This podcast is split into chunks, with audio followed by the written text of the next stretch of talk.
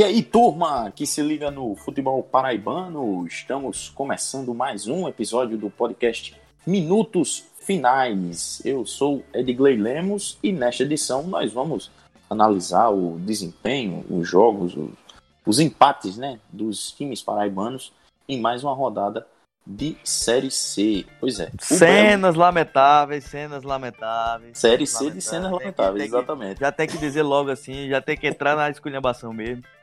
Que hoje foi cena lamentável, Edgley. pois é, pois é. Hoje eu tô com Pedro Alves, que você já ouviu aí a, a, a linda voz dele. E cena lamentável, Silva. Cena pois é. E nós vamos passar pelo, pelo empate, né? Do, do Belo, que só mais uma vez empatou, né? Ficou. Cenas lamentáveis é... também nesse jogo, viu? Ou joguinho ruim.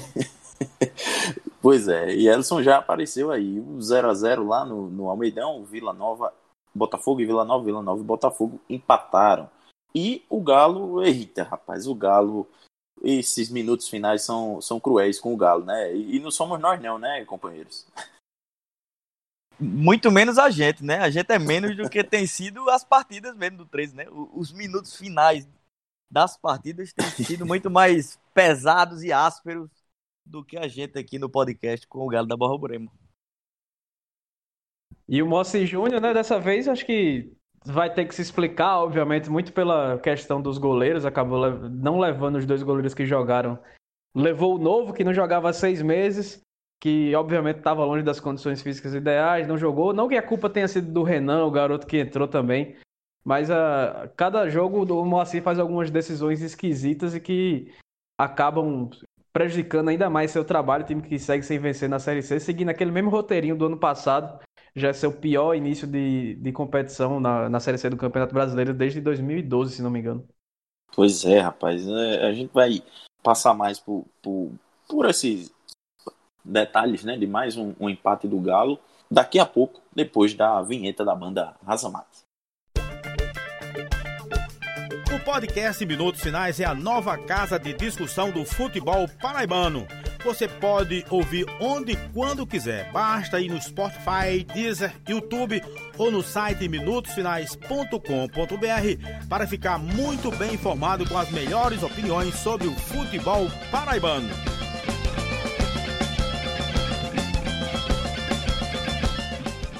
De volta com a edição 43 do podcast Minutos Finais e é, a gente já vai pegar logo o que está mais quente mesmo na rodada, né, Ellison e Pedro? O jogo do Galo acabou agora há pouco, faz pouco mais de quase uma hora né, que, que acabou, é, com cenas lamentáveis, como o Pedro já destacava é, na abertura, e é, mais uma vez o Galo ficou no, no empate, mais uma vez um empate no, nos minutos finais. É, enfim, né, uma, uma pena para o Galo, porque o, futebol que apresenta também não é tão desastroso assim que, que mereça estar na zona de rebaixamento, mas é, enfim, é mais um, um, um, resultado adverso. E dessa vez acho que dá, dá para botar uma, uma boa dose também na, na conta do, do Moacir Júnior, né, Pedro e Ellison? É, o Moacir é, mudou a escalação do time, né, completamente.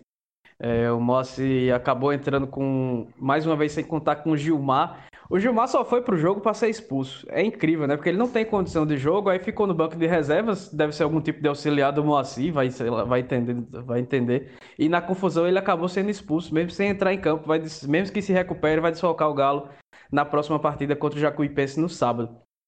Mas é, ele entrou com a formação que muita gente pensou que seria com três zagueiros, eu, eu também imaginei, mas ele realmente jogou com o Nilson Júnior novamente na lateral esquerda, assim como foi no, no na, da, metade para o fim do segundo tempo, já do jogo contra o Remo na semana passada, sem o Gilmar e sem o Thales que estão machucados.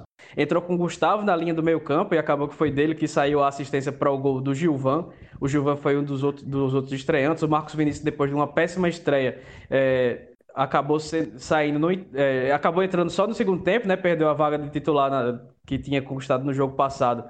Perdeu a camisa 10, a vaga de titular, entrou no final do jogo para levar dois amarelos e ser expulso antes do, do 13 tomar o empate. É, então, é, Acho que a, das novidades, acho que o goleiro Andrei foi bem. Ele realmente teve algumas boas intervenções, mostrava muita segurança. Acabou que a estreia dele foi precipitada porque ele não estava nas condições ideais. Prova disso é que ele acabou sendo substituído aí, né, na, já na, antes da metade do segundo tempo. E como Mas, é que explica, hein, essa, essa, essa é, é, opção aí do Moacir de deixar em Campina Grande é, Jefferson e Paulo Vanzeler é, é, e levar o, o Andrei? Sinceramente, não dá para entender, né? Mais uma vez, não dá para entender essa, essa verdadeira predileção que o, que o Moacir tem pelo. Ele não gosta mesmo, parece não gostar mesmo do, do, do do Jefferson, sei lá, alguma coisa aconteceu que desde o título paraibano o Jefferson foi escanteado, Paulo, Paulo Vanzler foi, acabou alçado à, condição de titular, mas é, agora ele muda tudo do, do, nada e deixa todo mundo em, em Campina Grande. Exato, não dá para explicar muito bem. O nosso colega Afonso, lá da Rádio Caturité de Campina Grande, até enviou essa pergunta para a assessoria do 13 e, obviamente, não foi respondida. E aí você dá espaço para interpretações, para que sejam feitas conclusões ao seu bel prazer, né? Porque realmente parece ser algo contra a pessoa, porque os goleiros não falharam nos gols, eles, eles jogaram, cada um jogou dois jogos né, nessa Série C não falharam, não, não foram determinantes, não, não, não foram determinantes para que o 13 não conseguisse nenhuma vitória na competição. Estavam é, longe de ser o principal problema, mas aí você contrata um goleiro que é o Andrei, que não é, não deve ser dos, dos salários mais baratos do, da, da equipe do 13, que é um bom goleiro, que vai chegar, que vai ser titular, mas também não era a prioridade do 13, né? O 13 deveria ter outras prioridades para o seu elenco, como por exemplo a armação de jogadas, porque mais uma vez o 13 não consegue ter aquela evolução é, de, na armação do, do, do, time. Porque hoje o, Gustavo jogou na linha de meio campo, o Alexandre Santana voltou a ser titular da equipe, o Marcos Vinícius ficou de fora. O Bruno Menezes com o Vinícius Barba não são, não são, criador, não são criadores de jogadas, né? Mas dão uma dinâmica mais interessante ao, ao time de, de, de, transição entre defesa e ataque, de, de chegada um pouco na frente. Apesar do Bruno Menezes ter, ter tido uma estreia bem contida hoje, não, não jogou naquela função de, de homem que chegava na frente que ele desempenhou no Souza no Campeonato Paraibano, por exemplo. Mas acabou que em uma jogada. É, uma jogada que o, que o Alexandre Santana foi muito bem, que foi, cumpriu a função de armador que, que, ele raramente, que ele raramente cumpre nos jogos. Ele acabou recebendo na entrada da área, né? Girou. Três jogadores do Manaus só observaram ele esperar, ter, ter paciência para concluir a jogada e acabou achando o Gilmar muito bem aberto na direita sozinho. E o Gilmar é, deu aquele passe açucarado para o Gilvan, que fazia sua estreia, só completar para o gol. Isso, o Gustavo uh, tocou para o Gilvan, para o Gilvan fazer, fazer o gol. Então o Gilvan, eu achei que teve uma estreia boa, acho que ele se movimentou bem, deu mais opção, é um atacante que, que conclui baixo também, tem velocidade, tem, é, tem mobilidade para participar das jogadas, coisa que o 13 em nenhum momento da temporada teve, seja com o Frontini, seja com o Hermínio, sempre tinha aquele atacante mais, mais, para, mais paradão, de mais referência. Acho que o problema do ataque, do comando de ataque, numa avaliação muito precipitada deve ser resolvido com a chegada do Gilvan, mas o 13 precisa de um jogador que, que, que vá, vá conduzir essa armação de jogadas, porque o Douglas Lima é um bom jogador, um atacante de velocidade, cai muito bem pelos lados, mas não é esse jogador que tem criatividade, que vai organizar a equipe. É, o 13 tinha o Almi, o, o Almi né, no início da temporada, que ficou muito pouco tempo, ficou sete jogos só, e o Alexandre Santana ficou no Paraibano para desempenhar essa função, mas atua sempre mais como segundo atacante do que como efetivamente um camisa 10. Então fica aquele buraco ali na armação do meio campo, porque o 13 tem volantes que não são do piores. O Vinícius Barba é um, é um, jogador bom. O Robson também não é aquele cabeça de área, cabeça dura que, nos, que só toca para trás, como é, por exemplo, o Mineiro e o Wellington César no Botafogo. Mas precisa de alguém que chegue aí para controlar essas ações ofensivas. Então, em mais um jogo, por mais que eu acho que o 13 não merecia esse empate, eu acho que o 13, 13 merecia a vitória, teve uma atuação até acima do esperado, principalmente por uma equipe que fez tantas mudanças, foi castigado mais uma vez com um gol no fim. Mas eu acho que o 13 não, não foi ainda dessa vez que o 13 conseguiu ter aquela evolução de ser um time organizado na defesa, mas que dá aquele passo à frente de conseguir passar, criar um pouco mais de jogada. Só para ficar um pouco ainda no, no jogo em si, né, na, no campo. É... Achei que o Moacir Júnior acertou em colocar o, o Bruno Menezes com o, o Vinícius Barba, né? E aí eu acho que o Bruno Menezes fica um pouco mais, Ellison, porque realmente entre ele e o Vinícius Barba, eu acho que o Barba é melhor, de fato, para sair um pouco mais pro jogo. Mas já gosto mais dessa configuração do que com o Robson. Por mais que não seja aquele cabeça de bagre, mas também não é um cara que agrega tanto ao jogo ofensivo. Embora seja bem raçudo e tal. E, e melhor do que os que você já falou. Mas essa configuração me agradou.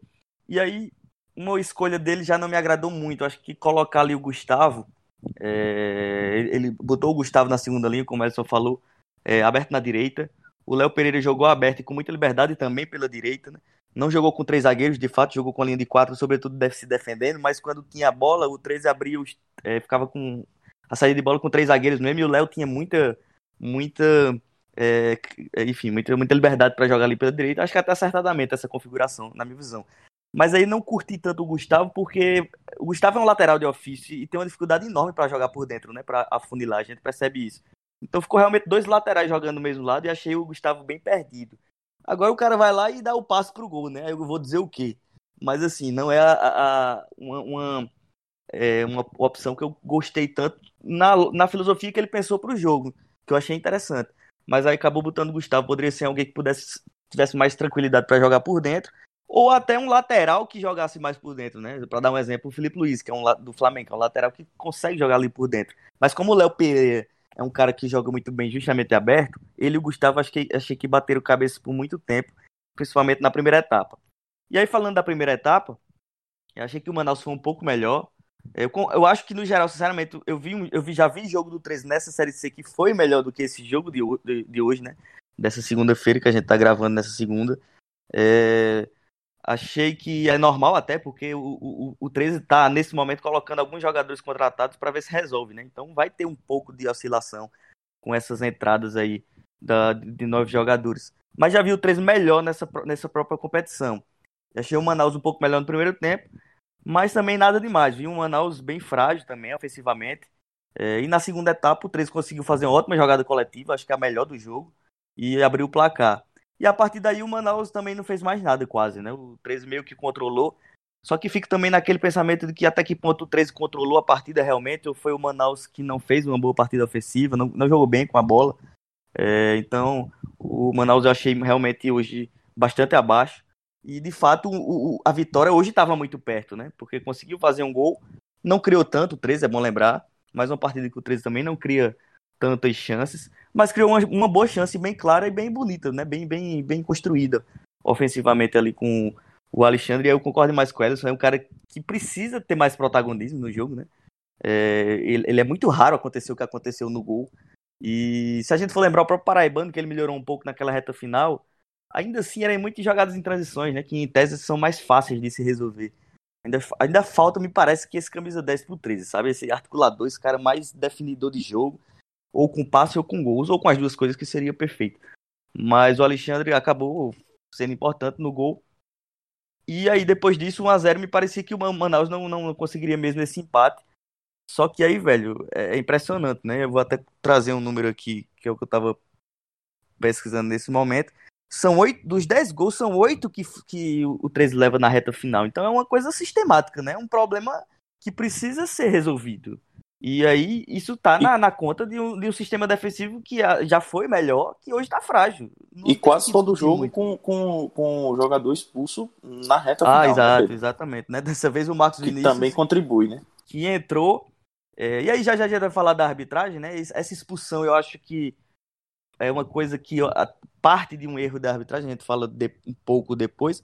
Mas assim, o jogo, honestamente, pelo primeiro tempo um pouco melhor do Manaus é, do que o 13 e aí um, um segundo tempo frágil do Manaus, mas o 13 também não foi superior em nenhum dos tempos. Eu acho que o empate tá meio na conta também. Claro que o 13 podia ganhar, não seria nenhum absurdo. E é o que eu tava achando que ia acontecer, porque depois do gol o Manaus não criou para empatar, não fez uma partida é, de insistir, de organização para empatar. E foi no bambo, né? É, o Manaus empatou no bambo geral, e aí esse bambo em, em específico me parece que foi um gol legal, né? Não, não tem muito o que discutir. Mas aí a arbitragem não foi bem no, no jogo. Algumas coisas que a gente tem que discutir. Eu acho que os 10 minutos foi muito, por exemplo. É... E aí, enfim, tem mais coisas que a gente vai, vai debater depois, que aí entra a polícia no meio. Mas o fato é que um a 1 não é nada absurdo, não, sinceramente. Acho que foi um, um resultado até que traduz melhor do que a vitória de alguém, quem quer que fosse.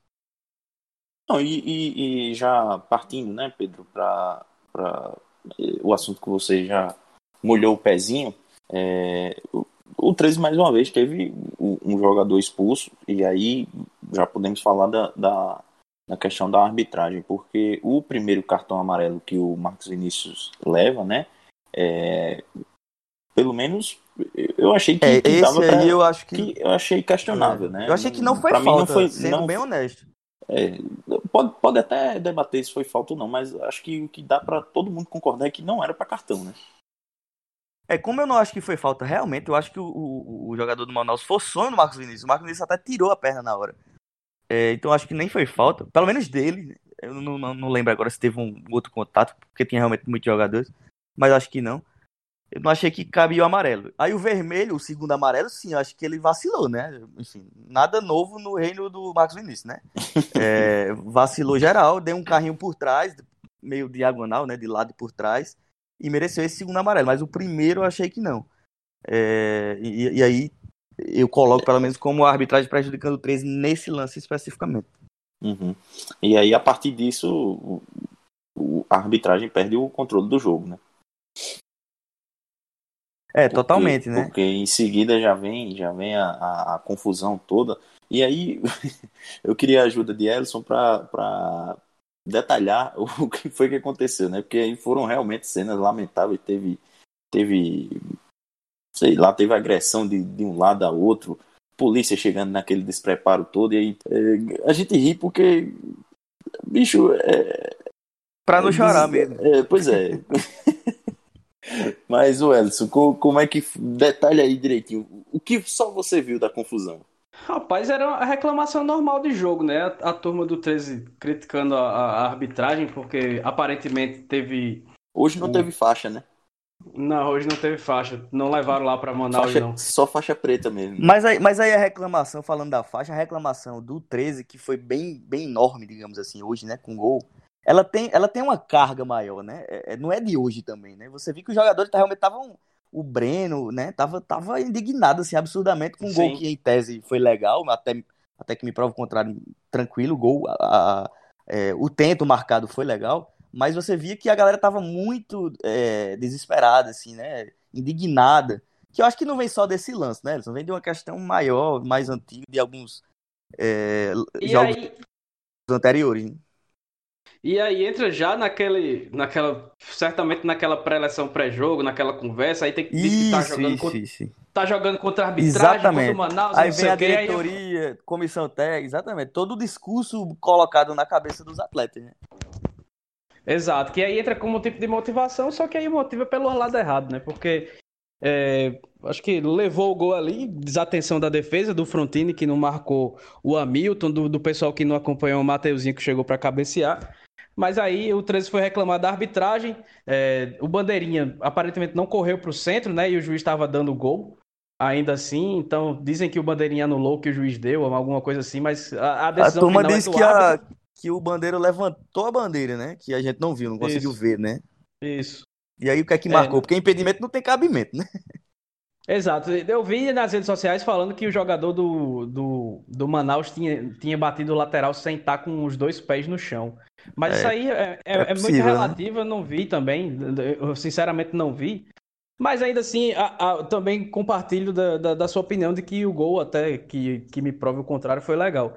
Mas aí o pessoal do 3 foi reclamar com a arbitragem, não sei o que, não sei o que, tava lá reclamando.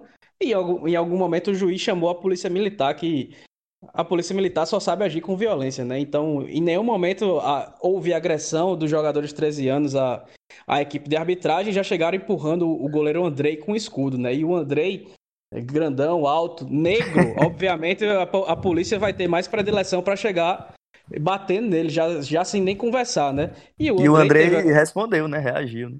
É, ele teve uma reação natural, né, de tentar dar no policial, de, deu um murro no escudo lá da, da polícia militar, acabou depois até é, aparecendo a imagem dele como se tivesse com a mão doendo.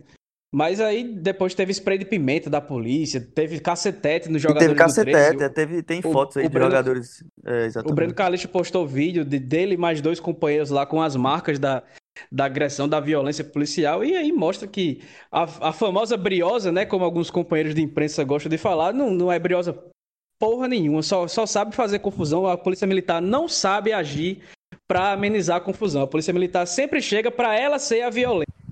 E, e para e pra completar o combo polícia militar, acho que só faltou bala de borracha, né? Não, e tem um detalhe importante que, é, sinceramente, eu tava olhando. Tava muito claro que a coisa estava se resolvendo.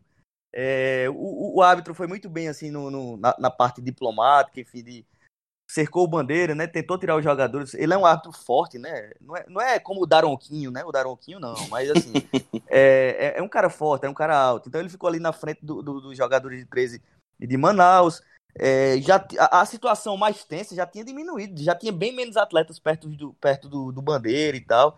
Mas aí vem a, a polícia militar que chega é, e um detalhe importante é que foi a polícia militar que acabou o jogo. Porque você. É, e aí o jogo não tinha que voltar, não. Pelo menos pelo lado do 13, que eu até não entendi, mas o 13 queria voltar a jogar, né?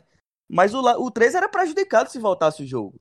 O 13 estava com jogadores machucados de, de, de, de cacetete, de é, spray de pimenta. É, a, apesar que eu concordo também que o Man... não ter o jogo prejudicou o Manaus, concordo também. Mas se voltasse o jogo, prejudicado era outro, era o 13. E aí ficou complicado. Ou seja, quem acabou a partida foi a polícia. A polícia é, distorceu a partida. Ela definiu a partida. Isso é um absurdo total. Porque, de fato, a, a, a definição ficou difícil. Se volta o jogo, se não volta. Se volta, prejudica um. Se não volta, prejudica outro. Enfim, a polícia definiu o fim da partida. Isso não existe, velho. É, e, e, vocês acham que isso pode gerar algum tipo de, de é, sei lá, reclamação de, de algum dos dois clubes é, na, na justiça desportiva, alguma coisa do tipo assim? A reclamação pode ser que haja, né? É, acredito que um, um para mim que vai ser claro, porque a gente já viu a entrevista do Dionísio, né? O executivo de futebol do 13 já falando mais uma vez de, de, de, clube prejudicado e tal. Acho que vai ter mais alguma. Não, mas é. eu digo de, de questionar não, não, o, é, resultado. Vou falar né? também, isso, isso. É, vai ter uma representação, acho que, do clube na CBF sobre a arbitragem, imagino. O papo da diretoria foi esse, novamente. E uhum. é, sobre a questão de, de, de, tribunal, né? O que vai acontecer, pelo menos agora, imagino, é o árbitro relatar que não tinha condições para encerrar o jogo por questão de segurança é, e isso meio que realmente pelo, pelo, pela minutagem do jogo já define aí o fim da partida. Acho que não vai ter grandes problemas uhum. no tribunal, não. Agora, que pode ser que os clubes é, façam algum tipo de, de, enfim, ingresso na justiça desportiva, é possível. Né? Só acho que não vai adiantar muito. É, pois é. Então, é, esse foi o, o, nosso relato e análise também, né, do, da partida do Galo, que segue ainda na zona de rebaixamento.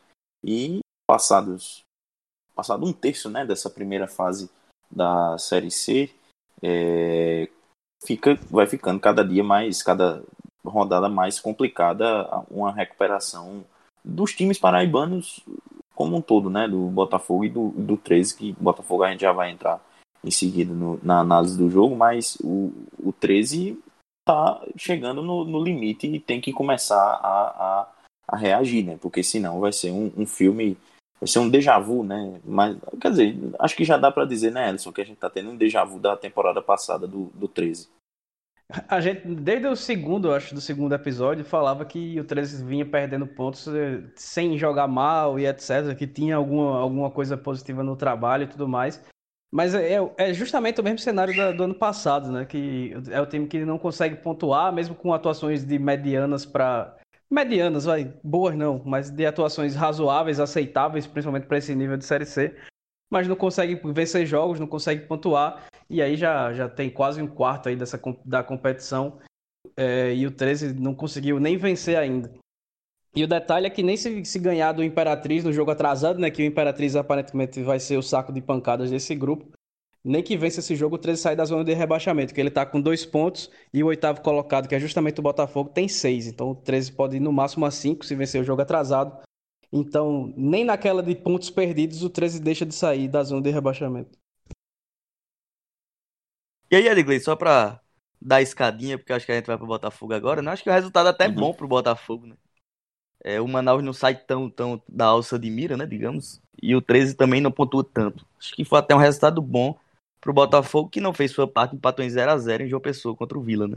Botafogo, que eu queria saber até de, de você, Pedro, já aproveitar que você já falou, se dá para a gente considerar que, que o Botafogo regrediu em relação ao que apresentou é, contra o, o Imperatriz, né? Porque é, o, o jogo se apresentou com poucas oportunidades, né? De, de lado a lado, é, mas no segundo tempo, é, por exemplo, o Belo até ensaiou uma, uma, uma melhora né, na armação, com, arriscando mais de longe e botando o goleiro Fabrício do Vila Nova para trabalhar e trabalhar muito bem, né? Que fez duas grandes defesas do, é, no segundo tempo, evitando é, o gol do, do, Belo, um do, do um num cruzamento né, do, do Cristiano, que foi bem fechado, bem dentro do gol, e, e o segundo num chute, bonito chute do, do Igor Leite, né? Então, assim, é, dá para a gente considerar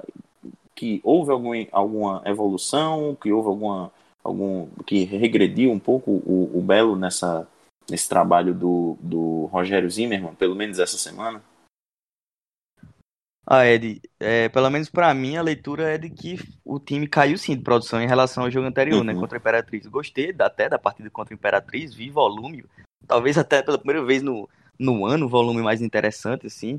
É, flertou muito com o empate, né, acabou achando o segundo gol, mas assim, houve uma, uma melhora naquele jogo contra a Imperatriz. E se esperava que contra o Vila Nova, dentro de casa, pudesse também manter o nível ou, ou até evoluir um pouco mais, o que não aconteceu. É, o Botafogo foi muito precário, né, com a bola no pé, muito pouco repertório, que vinha sendo, né, de uma maneira geral. Claro que ainda é melhor do que aquele início, né, que ali estava realmente absurdo de ruim. É, é, melhor do que aquilo, sim, mas em relação ao, ao a comparação mais, mais rápida, né, mais clara, que é de um jogo para o outro, acho que o time acabou evoluindo, né, indo pior. O time criou pouco, foi criar realmente chances claras, uma para mim bem sem querer, que foi a de Cristiano, mas realmente foi claro, né? Quase que a bola entra. Um cruzamento que ele, para mim, quis cruzar e não, e não acertou, e a bola quase que entra. E o outro, sim, uma boa jogada que o Igor Leite, bem apagado na partida, apareceu, conseguiu dar um chute de fora da área que realmente não entrou porque o Fabrício fez uma grande defesa. Mas no primeiro tempo o Botafogo pouco, é, pouco ofereceu ofensivamente. Acho que foi o próprio Ellison que tweetou isso, que o, quando o Vila Nova percebeu que poderia chegar mais, o Vila Nova se impôs no primeiro tempo até um pouco mais e foi melhor no primeiro tempo. No segundo tempo aí sim o Botafogo melhorou um pouquinho e foi melhor, mas ainda assim bem, bem abaixo, eu diria. E nesse segundo tempo o, o, o Botafogo errou bastante passe ao ponto de dar diversos contra-ataques é, de superioridade numérica para o Vila Nova, assim, é, alguns bem fáceis de, de resultar e traduzir em gol, que o Vila Nova não fez. Aí o Vila Nova realmente também não mereceu ganhar. Por isso que eu acho que o 0 a 0 traduziu muito bem, porque o Vila Nova teve chances claras de, de, de transições, de contra-ataques com superioridade, e simplesmente é, muita displicência na hora de um to tocar para o outro para poder fazer o gol e não, não conseguiu nem chegar com uma, uma, uma condição clara né, nesses contra-ataques. Então o Vila Nova acho que perdeu uma grande chance aí de, de, de vencer um jogo que me parece me desenhou muito fácil, se desenhou muito fácil na minha visão, para o Vila Nova, porque o Botafogo foi bem frágil, tanto defensivamente quanto ofensivamente. Né? Acho que o Zimmermann, é, para falar um pouco da parte tática, acho que ele teve um, um erro maior, assim, que acho que foi colocar o Vitinho para jogar aberto na lateral direita, desculpe, na, na, na, ala direita, né? mais pela direita, é, na segunda linha. É, o, o, Juninho não jogou, portanto ele deslocou o Vitinho para lá, voltou com o Elton César, um volante mais brucutu, como a gente chama, é, e o Vitinho foi jogar na ala direita. E o Vitinho, na minha visão, é o cara que, que é o melhor jogador desse time hoje. Já chegou para você ver, né? O cara chegou há pouco tempo, mas já é o, o melhor jogador, o jogador mais lúcido, o melhor articulador do meio campo. E o Vitinho, por dentro, é, é, ali que eu acho que ele realmente produz mais. É, é por, é por ali que ele chegaria mais perto do gol, poderia achar um passe.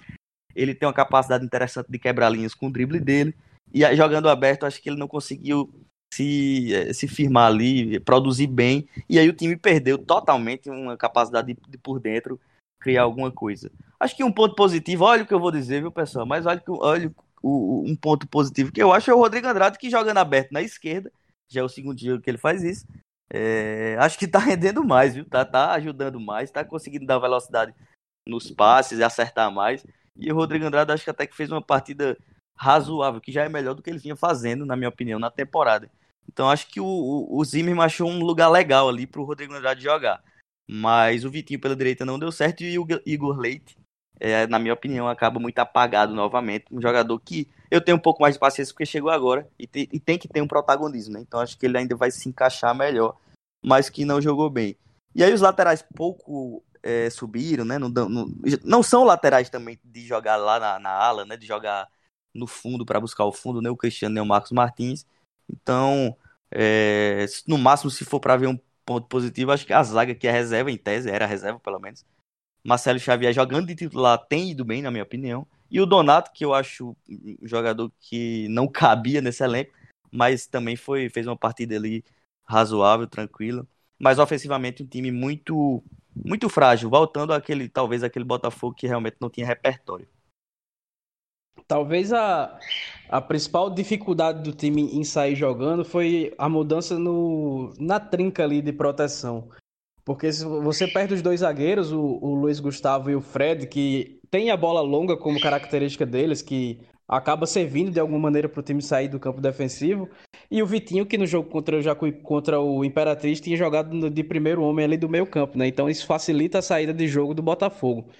É, mas aí você teve o Donato e o Marcelo Xavier, que não tem a, essa característica nem do passe longo, e o Wellington César, que não toca para frente, nem que a vida dele dependa disso, né? Então, você tinha um time muito amarrado na saída de bola. Você tinha um time que não conseguia, não conseguia sair do seu campo de defesa tocando bola.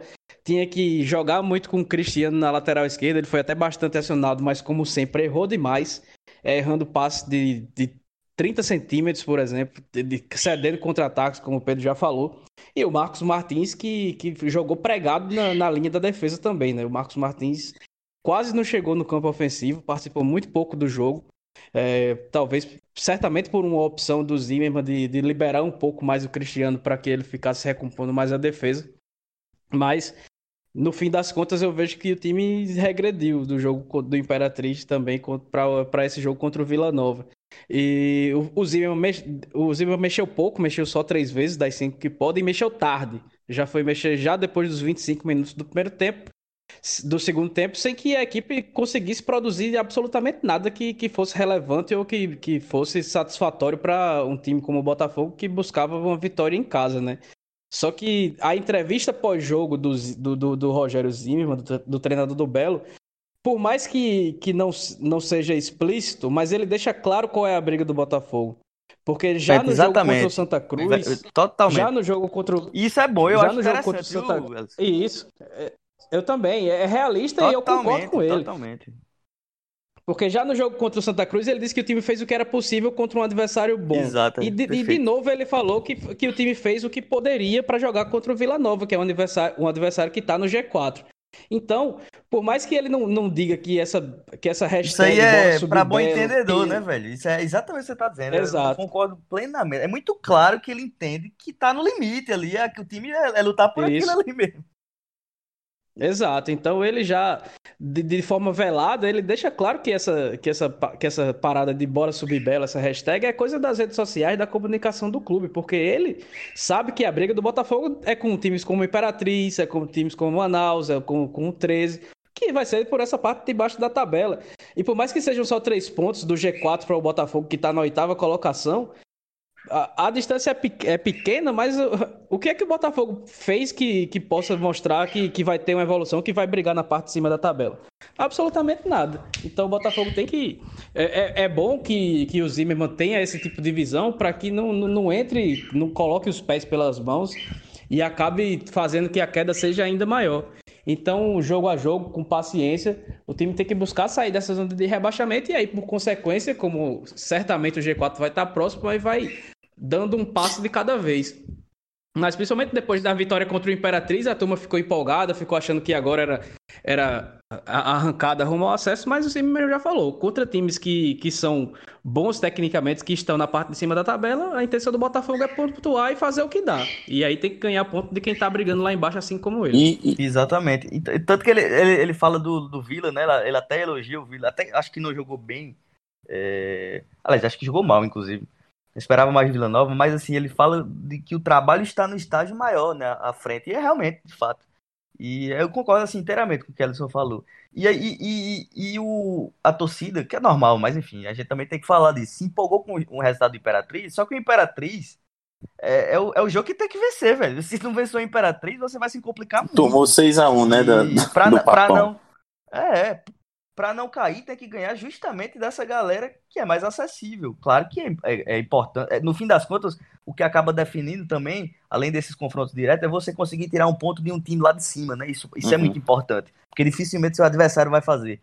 É, em tese, pelo menos. Então, claro que é importante vencer o Vila Nova, alguns jogos maiores. Mas o, o importante pro Botafogo, e isso vale pro, pro 13, é, é, o 13 tirar o ponto do Botafogo, é o Botafogo tirar o ponto do 13. É, talvez o Manaus a gente possa colocar ali também, tem que tirar ponto do Manaus, da galera intermediária, Jacuipense, enfim, por aí. E, de fato, o Imperatriz era um, um, resultado que tinha que vencer, né? Se você não quer cair, você tem que vencer, e acabou fazendo o Botafogo. E, e Edson, no segundo tempo, né, contra o Vila Nova, tivemos o retorno do Léo Moura, que voltou perdidinho, né? Parecia eu jogando ali na em qualquer outra posição que na lateral esquerda, que eu, que eu faço muito moderadamente para ruim, né, Pedro? é uma partida muito boa para 10 muito ruim. Normalmente é, é isso aí a, a proporção. Agora, essa partida é muito boa da inglês, meu amigo. É, é bom assistir, porque é muito boa mesmo. Mas, o Edson, o que, que, é que dá para dizer da, da, do Léo Moura? Hein? O Léo Moura sofreu uma falta, né? Então, acho que pouco deu para ver, ele jogou pouco. Fez, de... fez quanto no Cartola? Ele jogou muito pouco tempo, acho que não deu nem 10 minutos do Léo Moura em campo, mas importante, porque o Léo Moura jogando um décimo do que ele jogou na sua melhor fase da carreira, ele escolhe, ele escolhe camisa no Botafogo, né? Se quer jogar no meio, se quer jogar na lateral. E aí, Edson, onde ele quiser. Só lembrando Fala. da análise que, que eu tinha feito anteriormente, que eu acho difícil mesmo imaginar Isso. ele na lateral, né? Acho que ficou meio é. claro também, né? Acho que no máximo ele jogando na segunda linha aberta, talvez mas na lateral acho bem difícil Exatamente. ele voltar. E acho que a volta é muito para dar para dar para dar ritmo, né, também. Não, não era uma questão de tentar mudar o jogo em si, não. É, e até, Pedro, essa análise aí também é, a gente já tinha ouvido até dos nossos colegas lá de, de Pelotas, né? Que a gente ouviu no, no episódio que, que o Zimmermann foi claro, contratado, né? A gente ouviu o pessoal, eles até disseram, ó, esquece o Moura na lateral direita. E aí a gente com o tempo tá vendo isso aí, com o tempo que eu digo é com, com é, esse retorno do Léo Moura, né? Inclusive ele falou que colocou para fazer a justamente a função do Vitinho, né? Aquele de segundo homem. Então é, é bem possível que a gente imagine um, um Botafogo, por exemplo, com, com Juninho, com, com Vitinho, com Léo Moura, fazendo uma, tri, uma trinca ali no meio campo para sair, para ter uma saída de jogo de mais qualidade. Agora, ainda voltando para o jogo, sobre a, a, as poucas alterações, né? Mostra que o elenco do Botafogo é bem desequilibrado, porque não tem um atacante de velocidade para colocar, por exemplo, tem o Mário, o Mário que entrou, é, ele é mais joga mais como centroavante do que como atacante de lado. O Lohan pouco produziu porque a bola não chegava nele. O Ramon também é atacante mais centralizado, mas aí tem quebrado esse galho de sair um pouco mais, jogar como segundo atacante com o Zimmermann. Tem o Dico que fica no banco de reservas, mas eu nem lembro se ele estava no banco dessa vez mas mostra que o elenco do Botafogo se reformulando é, é, bem carente dessas peças, né? O Botafogo perdeu o Pimentinha, perdeu o Chaveirinha, que mal chegou a jogar também. Não tem esse homem de lado de campo que por várias temporadas acabou tendo. Então, a, a, a, além de tudo, de, de, de, não conseguir vencer, de mais uma vez jogar mal, é mais uma prova que o elenco do Botafogo, que foi muito badalado e comentado no início da temporada, porque era realmente muito bom para o nível do Paraibano, apesar de não ter dado certo o elenco do Botafogo é, é fraco e, e, não é dos melhores do seu grupo na Série C. Então, até por isso, tem que se reconhecer que, que a briga, pelo menos nesse momento, não é para por acesso coisa nenhuma. E o é, Pedro e Ellison, fiquem à vontade. É, vocês acham que o Juninho fez, fez muita falta? Porque ele estava tava, é, suspenso, né? É, então, uh, de repente, o, o, o, Botafogo talvez tivesse tido uma, uma uma atuação um pouco melhor com o Juninho também em campo, que tem sido realmente o, o, o jogador regular mesmo desse time, né? E regular positivamente, né? Porque tem alguns jogadores que são regulares, mas é, na ruindade. É, eu, eu acho que, que sim, se a gente for fazer uma comparação de um jogo para o outro, o Junico foi bem no jogo contra o Imperatriz, foi uma peça que não funcionou o Vitinho jogando por ali no, no, no jogo contra o Vila Nova, né? Mas também diz, diz um pouco do que é o Botafogo, né? Do que, do que se espera do Botafogo. O Juninho não é nenhum jogador de protagonismo, assim, não. É um jogador exatamente regular, que pode ajudar jogando aberto, pode ajudar jogando por dentro, principalmente para marcar, fecha espaço rápido. É, contra o Imperatriz, fez uma coisa que é raro, mas produziu de fato para o gol, né? Fez uma ótima jogada, um ótimo cruzamento, é, depois de, de, ter uma boa leitura para tomar a bola dentro da área do Imperatriz. Mas não é esse jogador que, que, que muda o time né, de patamar tanto. Mas acredito que passa sim por isso essa, essa partida um pouco inferior de um jogo para outro. E que contra o Remo vai ter esse, esse reforço. Eu considero nesse momento sim um reforço. É, pois é, e, e o, o, Belo que é, parece que politicamente deu uma arrefecida né, no, no, no clima, né, Pedro? É, né? Por enquanto sim, né? Mas é, a gente fala isso, já já acontece alguma coisa, a gente sabe como tá sendo o Botafogo. Né? De, de fato, daqui para a eleição. É porque a gente não tá, a gente não tá ouvindo a Tabajara para saber é, como é que tá, né? Passa muito por lá. É verdade, já tinha esquecido. É, Edgley, não sei se a gente pode falar isso, não, viu? Temos que, temos que ver já já o que é que aconteceu. Já já começa o WhatsApp a pegar fogo aqui, a gente não sabe o que é. Mas enfim, é, acho que talvez tenha alguma paz realmente. Tá muito perto da eleição, já já, já começa a eleição. Vai ter, acho que, umas trocas de farpas mais perto mas não tem mais nada do que se discutir em relação a, a, a, a nenhuma, nenhum acordo, né?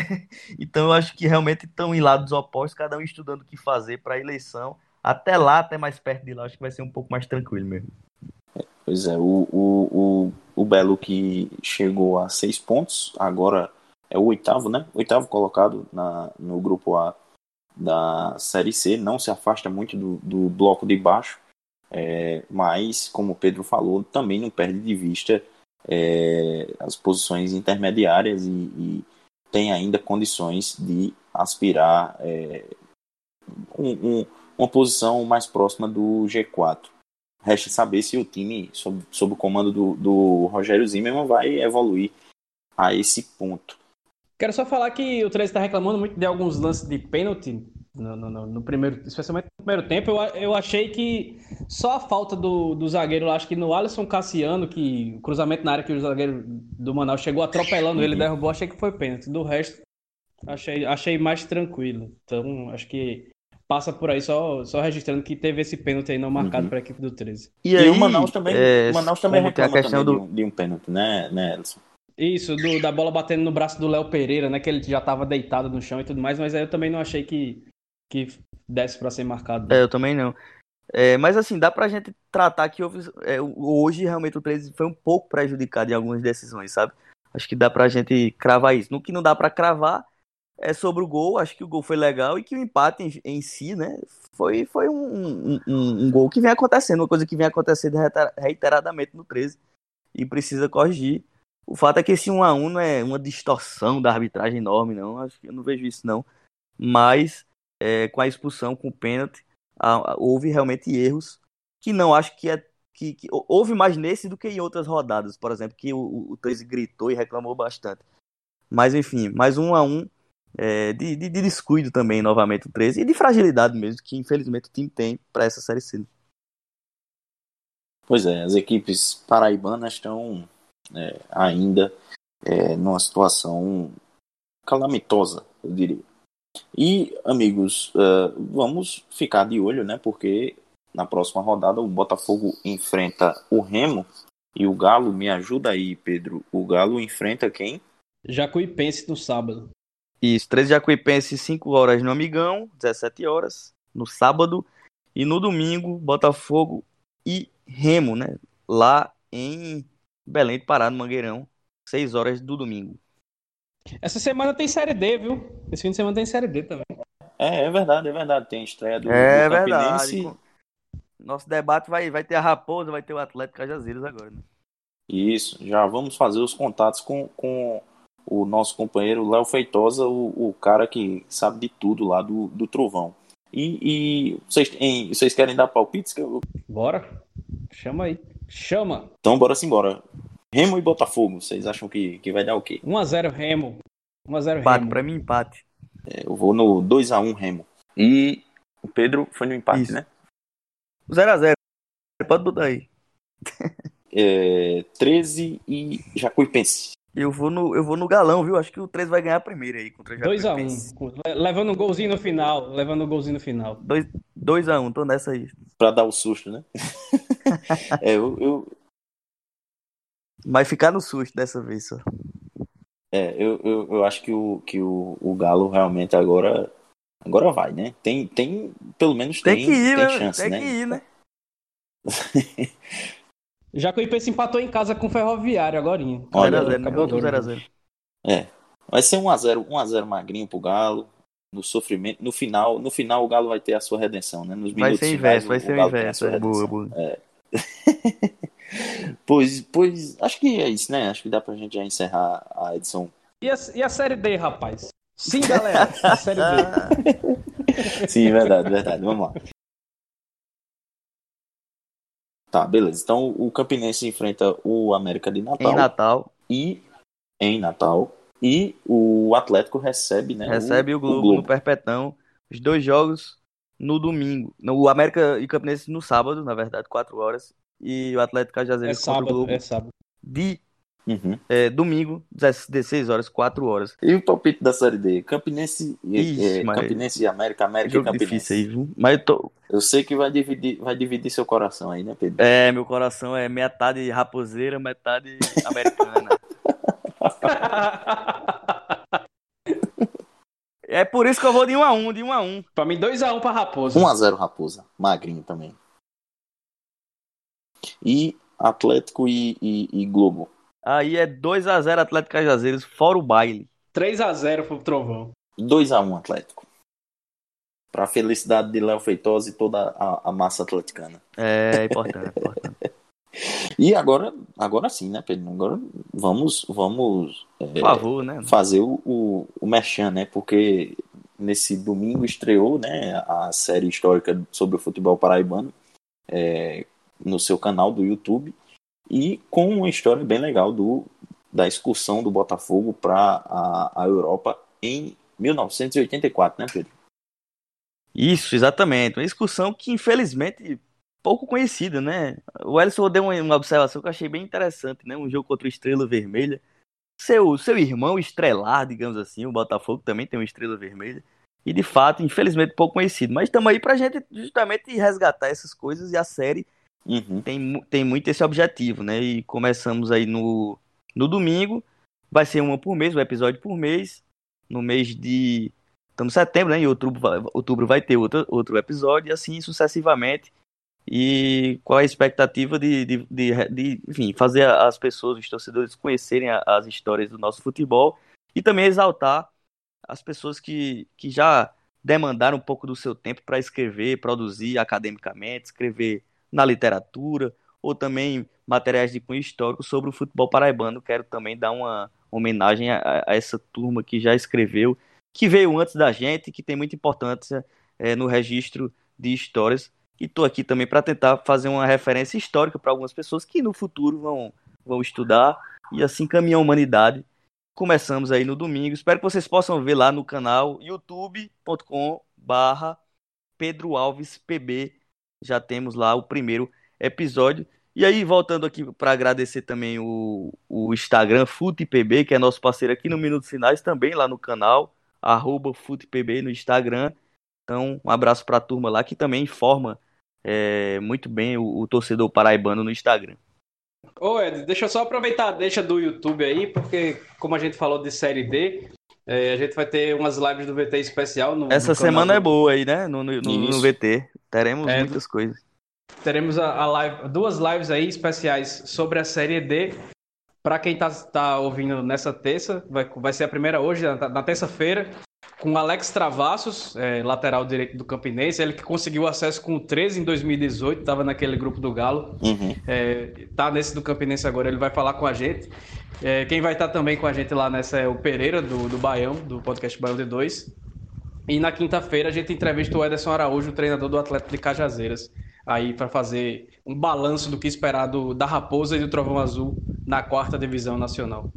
E o Ederson, que antes de você acompanhar a live, é, do VT, também pode acompanhar a entrevista que a gente fez com ele na live, a primeira live que nós fizemos no, no canal do Minutos Finais, né? Já pode ter uma préviazinha aí do que vem na entrevista dele para o VT. É, pessoal, muito obrigado a todo mundo que nos ouviu, né? Mais uma edição do Minutos Finais. É, a repercussão do, dos episódios tem sido muito legal, o pessoal tem, tem dado um feedback legal lá nas redes sociais. A gente aprecia muito é, a atenção de vocês é, para os episódios. A gente pede que compartilhem né, com, com seus amigos, passa, passa para a avó, para a tia, para todo mundo, todo mundo que quiser ouvir, igual ao, ao, ao o link do vídeo de Pedro Alves, que a gente saiu mandando para todo mundo, faça também com o Minutos Finais e nos dê a honra de, de ter nossas vozes, nossas, nossas análises tocadas em suas casas, em, em seus carros, em qualquer lugar que vocês nos escutem. É, vamos embora então, Elson, e, e, chama logo aí as redes sociais, né? A gente tá no Instagram e no Twitter, é, arroba minutos finais, no Facebook, no facebook.com barra minutos finais. E para quem quiser ouvir a gente, a gente tá no Deezer, no Spotify, no Google Podcast, no Apple Podcast e também no site podeminutosfinais.com.br. E YouTube vai voltar, viu? Aguardem. É, a promessa segue de pé o YouTube para o pessoal que gosta de nos acompanhar é, por lá. Fiquem de olho porque em breve a gente vai voltar com as edições subindo subindo para lá também, além dos, dos tocadores de áudio. Muito obrigado a todo mundo que nos ouviu. Até a próxima. Valeu!